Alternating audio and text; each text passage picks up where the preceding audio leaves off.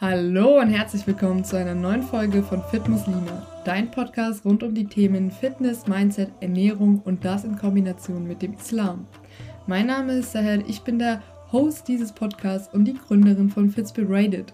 Ich freue mich, dass du bei der Folge dabei bist, die ich jetzt spontan aufnehme, weil ich gerade an einem Workbook gearbeitet habe für die kommende Fitness Challenge. Wir 2022 fit ins neue Jahr starten und das gleichzeitig, um uns auf Ramadan vorzubereiten. Diejenigen, die Teil der Telegram-Gruppe sind, wissen, an welchem Tag genau dieser Podcast gerade aufgenommen wird, weil ich den aktuellsten Stand gerade in der Gruppe geteilt habe. Im Prinzip habe ich, während ich die ganze Zeit jetzt an dem Workbook gearbeitet habe, die ganze Zeit an den Ramadan denken müssen, der mein Leben verändert hat und vor allem mein Beweggrund für Fitspirated Muslim, mein Blog vor zwei Jahren war.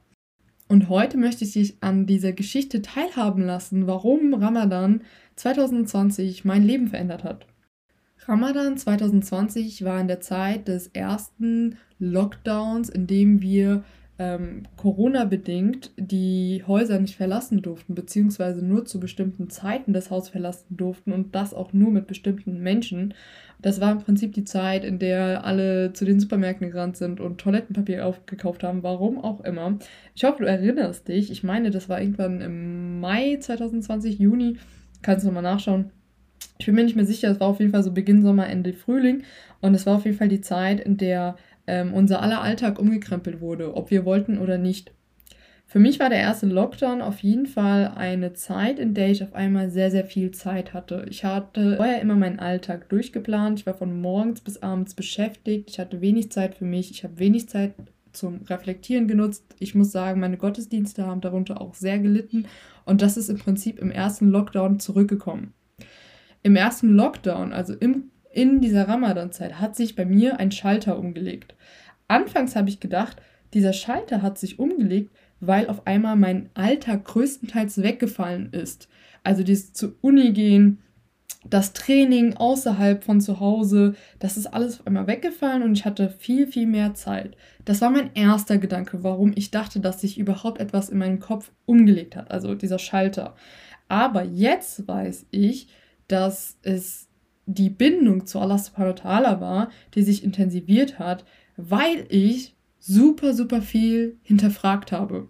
Ich habe in dieser Zeit, in der ich so viel Zeit auf einmal für mich hatte, wo wir eigentlich alle ein wenig gezwungen waren, uns die Zeit für uns zu nehmen, weil wir nicht wirklich viel hatten, womit wir uns auseinandersetzen konnten. Also es war wirklich die Zeit, wo jeder auf sich alleine gestellt war habe ich im Prinzip die Zeit genutzt und einfach so viel hinterfragt. Also ich erinnere mich, dass ich mir Fragen gestellt habe, wie zum Beispiel, warum fasten wir überhaupt? Was macht das mit meinem Körper?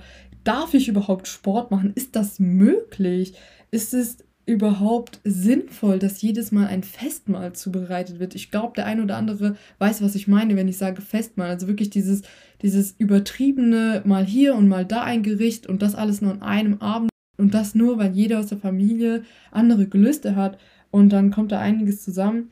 Und eine Frage hat einfach zu der anderen Frage geführt. Und ich bin irgendwie in so einen Wirrwarr geraten, wo ich mich nach Antworten gesehnt habe. Im Prinzip habe ich mich dann auf die Suche gemacht nach diesen Antworten und habe schnell festgestellt, dass ich eigentlich niemanden in meinem Umfeld habe, der mir diese Fragen beantworten kann, beziehungsweise irgendwelche Erfahrungen im Bereich körperliche Bewusstheit im Ramadan zu stärken und nicht nur den geistigen Aspekt, nämlich das Spirituelle, das Geistige, sondern wirklich das körperlich-geistige. Also ich hatte niemanden, der sich wirklich bewusst damit beschäftigt hat, was macht Ramadan mit unserem Körper und wie können wir das nutzen, um die spirituelle, äh, um den spirituellen Segen zu erhöhen. Und das war so mein Ziel des ganzen Hinterfragens. Und weil ich niemanden gefunden habe, der mir meine Fragen beantworten konnte, habe ich mich im Prinzip selbst auf die Suche gemacht, diese Antworten zu finden. Und weil ich ja super viel Zeit hatte, habe ich das dann auch gemacht. Unter anderem habe ich mir dann verschiedene Bücher äh, dazu geholt, ähm, im Internet so viel gestöbert, wobei ich sagen muss, dass ich im Netz echt nicht großartig fündig wurde. Also im englischsprachigen Bereich gibt es auf jeden Fall viel, viel mehr als im deutschsprachigen. Und das hat mich auch letzten Endes dazu bewegt, das Wissen, das ich mir angeeignet habe, mit meinem Wissen zu kombinieren und in die Welt hinauszutragen. Das habe ich dann mit meinem Blog gemacht, den ich damals mit Fitspirated Muslim, ich weiß nicht, wie lange du mir folgst, aber vielleicht kennst du den Namen noch, gestartet habe. Ich habe out of context mir gedacht, hey, ich habe mir jetzt so viel Wissen angeeignet und ich habe so viele Fragen für mich geklärt und wenn ich gerade google auf Deutsch, dann finde ich diese Antworten dazu nicht. Also veröffentliche ich einen Blog, wo ich all diese Informationen reinpacke und für die Menschheit zur Verfügung stelle. Das war so mein Antrieb, wieso ich überhaupt äh, Fitspirated Muslim, mein Blog gegründet habe. Und im Großen und Ganzen war auch mein erster Blogartikel das Thema Sport in Ramadan. Irgendwie sowas habe ich das genannt und ich habe so ein bisschen drüber gequatscht.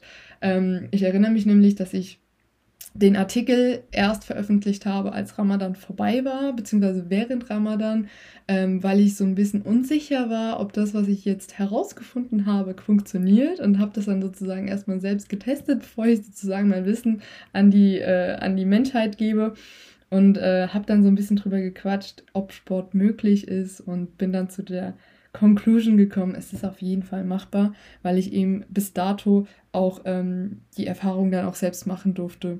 Ich hatte nämlich komplett Ramadan alles, was ich gelernt habe, was ich mir an Wissen angeeignet habe, sozusagen erstmal selbst getestet. Ich habe sowohl die Grundlagen zur Ernährung angewendet, um dieses Festmahl vorzubeugen. Ich habe mir mein Training angesetzt und durchgezogen. Ich habe meine Gottesdienste an meinen Alltag angepasst und in der Kombination ergab sich für mich ein Ramadan-Alltag, der mich sowohl körperlich wie auch geistig, aber auch emotional sehr, sehr, sehr fit gehalten hat. Und ich kann euch einfach nur sagen, dieser Ramadan, der hat mein Leben verändert, der hat auch meinen Körper verändert und meine Denkweise, aber am meisten wirklich tatsächlich meinen Körper.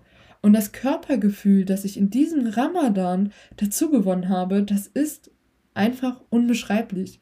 Ich war auf einmal viel leichter, ich war muskulöser, ich war widerstandsfähiger, ich konnte viel mehr stemmen und das Krasseste war wirklich, dass sich dieses Gefühl über den ganzen Tag hinweg so gut angefühlt hat. Ich kann es euch nicht beschreiben, so gut war es. Und subhanallah, ich habe das so bewusst wahrgenommen, dass ich mir dachte, hey, das kann nicht sein, dass nur ich das so empfinde. Wobei so viele Sportler das einfach ignorieren. Also im Prinzip diesen Effekt, wenn man sich auch schon im Sport befindet, im Ramadan zu nutzen, sodass ich für mich beschlossen habe, ich möchte daraus jetzt mehr machen.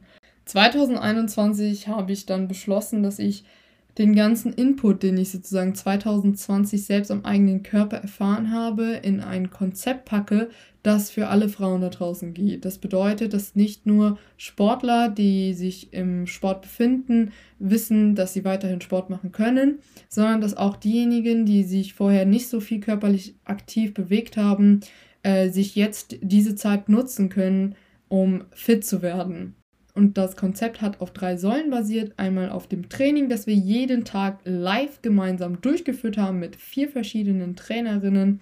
Ich weiß nicht, vielleicht war der ein oder andere von euch auch dabei. Wir waren sehr, sehr viele. Ähm, es hat mich sehr, sehr erstaunt. Ich glaube, wir waren knapp 60 Leute, 60 oder 70, ich bin mir nicht mehr sicher.